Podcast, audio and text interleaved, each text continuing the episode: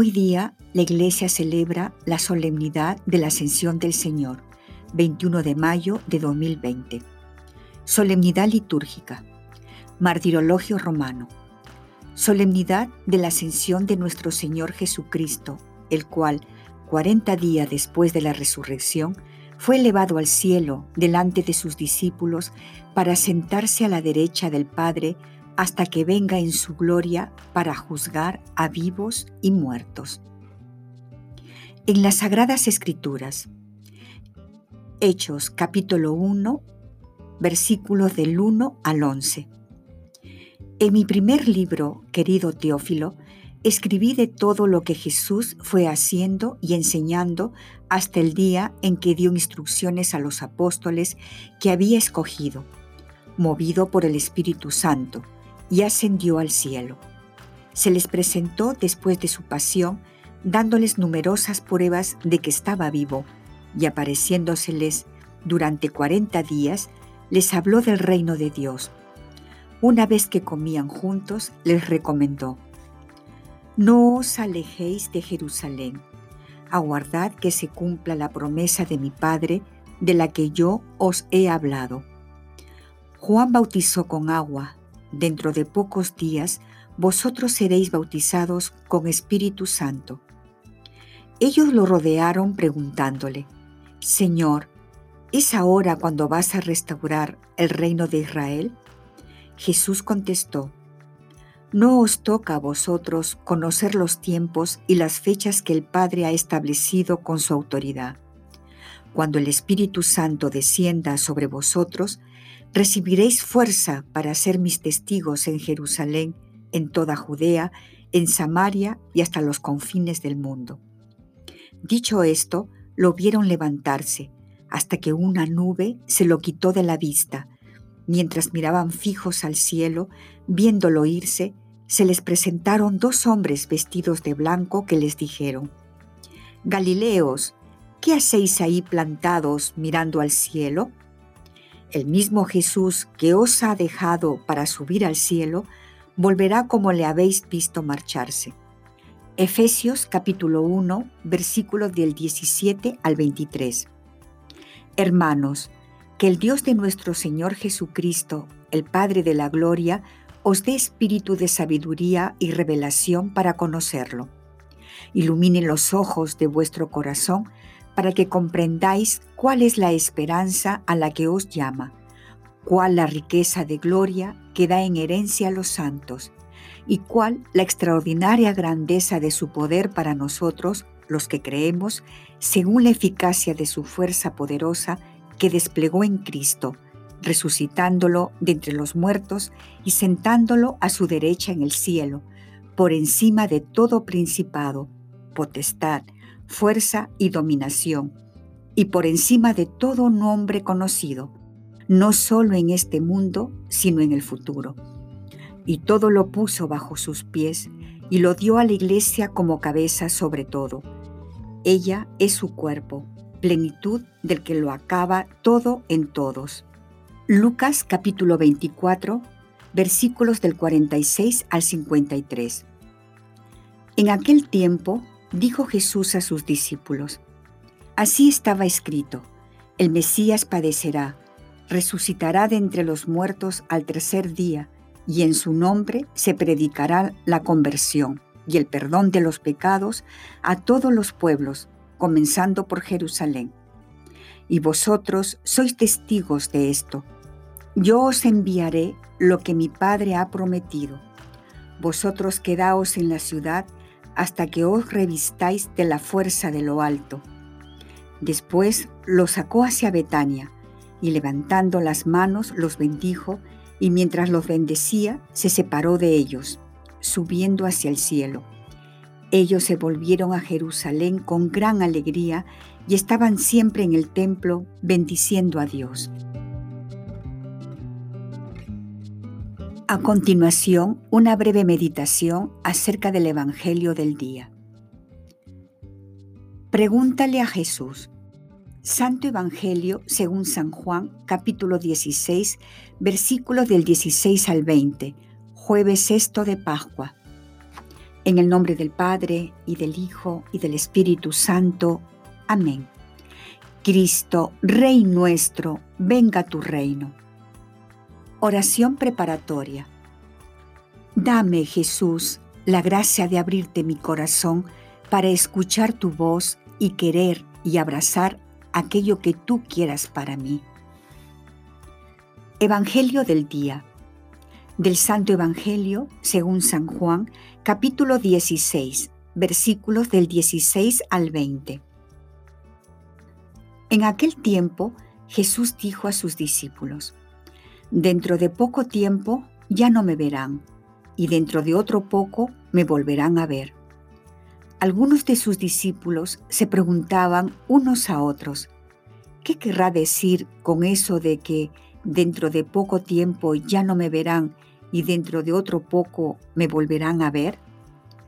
Y con eso de que me voy al Padre, y se decían, ¿Qué significa ese un poco? No entendemos lo que quiere decir. Jesús comprendió que querían preguntarle algo y les dijo, están confundidos porque les he dicho, dentro de poco tiempo ya no me verán y dentro de otro poco me volverán a ver. Les aseguro que ustedes llorarán y se entristecerán, mientras el mundo se alegrará. Ustedes estarán tristes, pero su tristeza se transformará en alegría. Palabra del Señor, gloria a ti, Señor. Medita lo que Dios te dice en el Evangelio. Recuerdo que hace un año estaba tomando clases de pintura.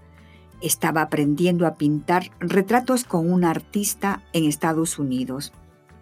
Fue un curso intenso de tres días, desde las nueve de la mañana hasta las 6 de la tarde. Uno de mis defectos, o a veces una de mis virtudes, es que pregunto mucho. Los demás pintores que estaban aprendiendo generalmente guardaban silencio y solo veían.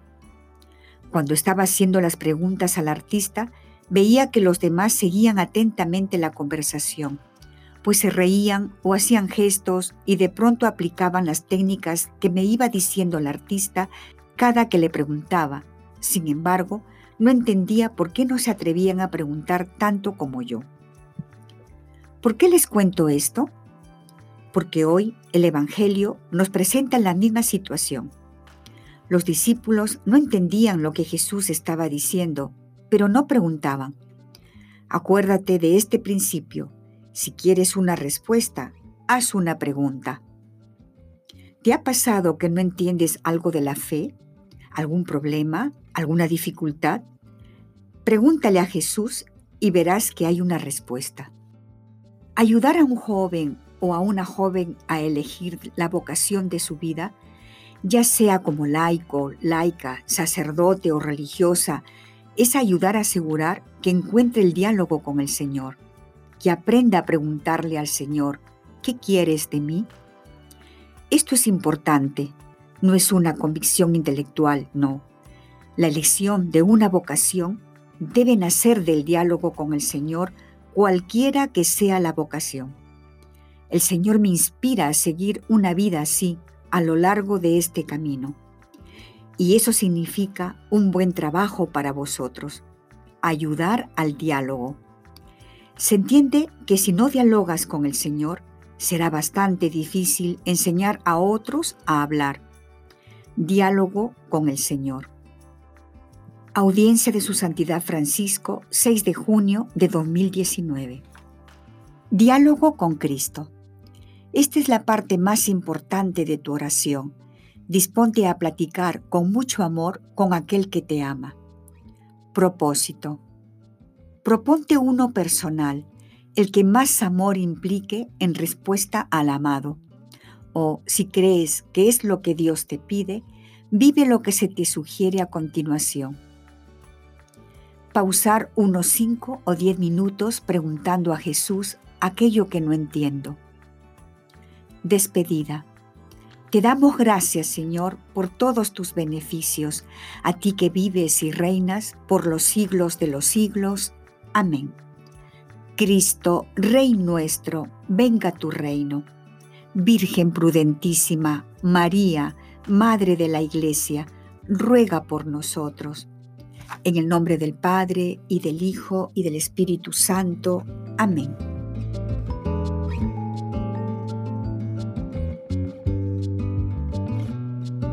Finalizando este último artículo. La carreta vacía.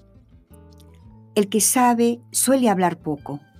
El que habla mucho suele saber poco. El que profundiza en las cosas suele hablar con prudencia y con mesura. Caminaba despacio con mi padre, cuando él se detuvo en una curva y, después de un pequeño silencio, me preguntó, Además del canto de los pájaros, ¿escuchas alguna cosa más? Aguzé el oído y le respondí, Oigo el ruido de una carreta. Eso es, dijo mi padre, una carreta, pero una carreta vacía. Pregunté a mi padre, ¿cómo sabes que está vacía si aún no la hemos visto? Entonces mi padre respondió, es muy fácil saber cuándo una carreta está vacía por el ruido. Cuanto más vacía va la carreta, mayor es el ruido que hace. Me convertí en adulto y ahora, cuando veo a una persona hablando demasiado, interrumpiendo la conversación, siendo inoportuna o arrogante, presumiendo de lo que tiene o de lo que es, mostrándose prepotente o menospreciando a los demás, tengo la impresión de oír de nuevo la voz de mi padre diciendo, Cuanto más vacía va la carreta, mayor es el ruido que hace. La humildad hace callar a nuestras virtudes y permite a los demás descubrirlas y nadie está más vacío que quien está lleno de sí mismo. Es interesante el mensaje que nos deja este viejo relato. Cuando imaginamos el paso de una carreta llena de carga, esforzada, silenciosa, un poco hundida por el peso que lleva, esa imagen nos transmite una sensación de plenitud y de silencio. Y algo parecido sucede con las personas. Hay vidas que están llenas de contenido, de esfuerzo y de sentido. Suelen ser vidas activas y luchadoras, pero hacen poco ruido. Son vidas que no cuadran con los alardes grandilocuentes de actividad, ni con los excesos de protagonismo personal, ni con el individualismo que suele delatar ocultas faltas de rectitud y de sentido de servicio. Tengo el convencimiento de que la soberbia es la clave de casi todos los conflictos humanos. Formas de soberbia más o menos elaboradas, más primarias o más sutiles, pero siempre la soberbia está en la raíz de las actitudes que los provocan. En las personas más simples se nota enseguida, en las más inteligentes cuesta un poco más, pues con el tiempo van aprendiendo a disimularlo.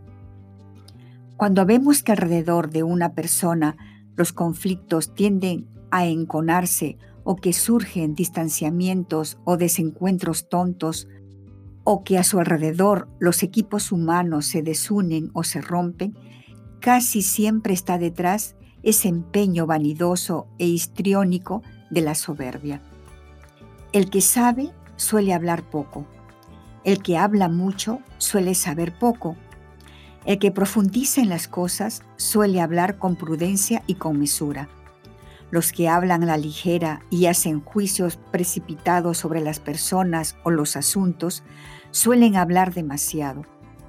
Son personas que con su alma vacía hacen chirriar el ambiente en todo su entorno como las carretas vacías, y chirrían sobre todo porque les falta el aplomo de la verdad.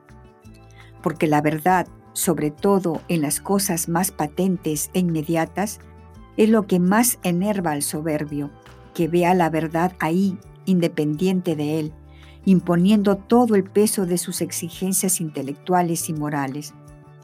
Porque la verdad fastidia su constante búsqueda de la satisfacción personal y eso no lo soporta.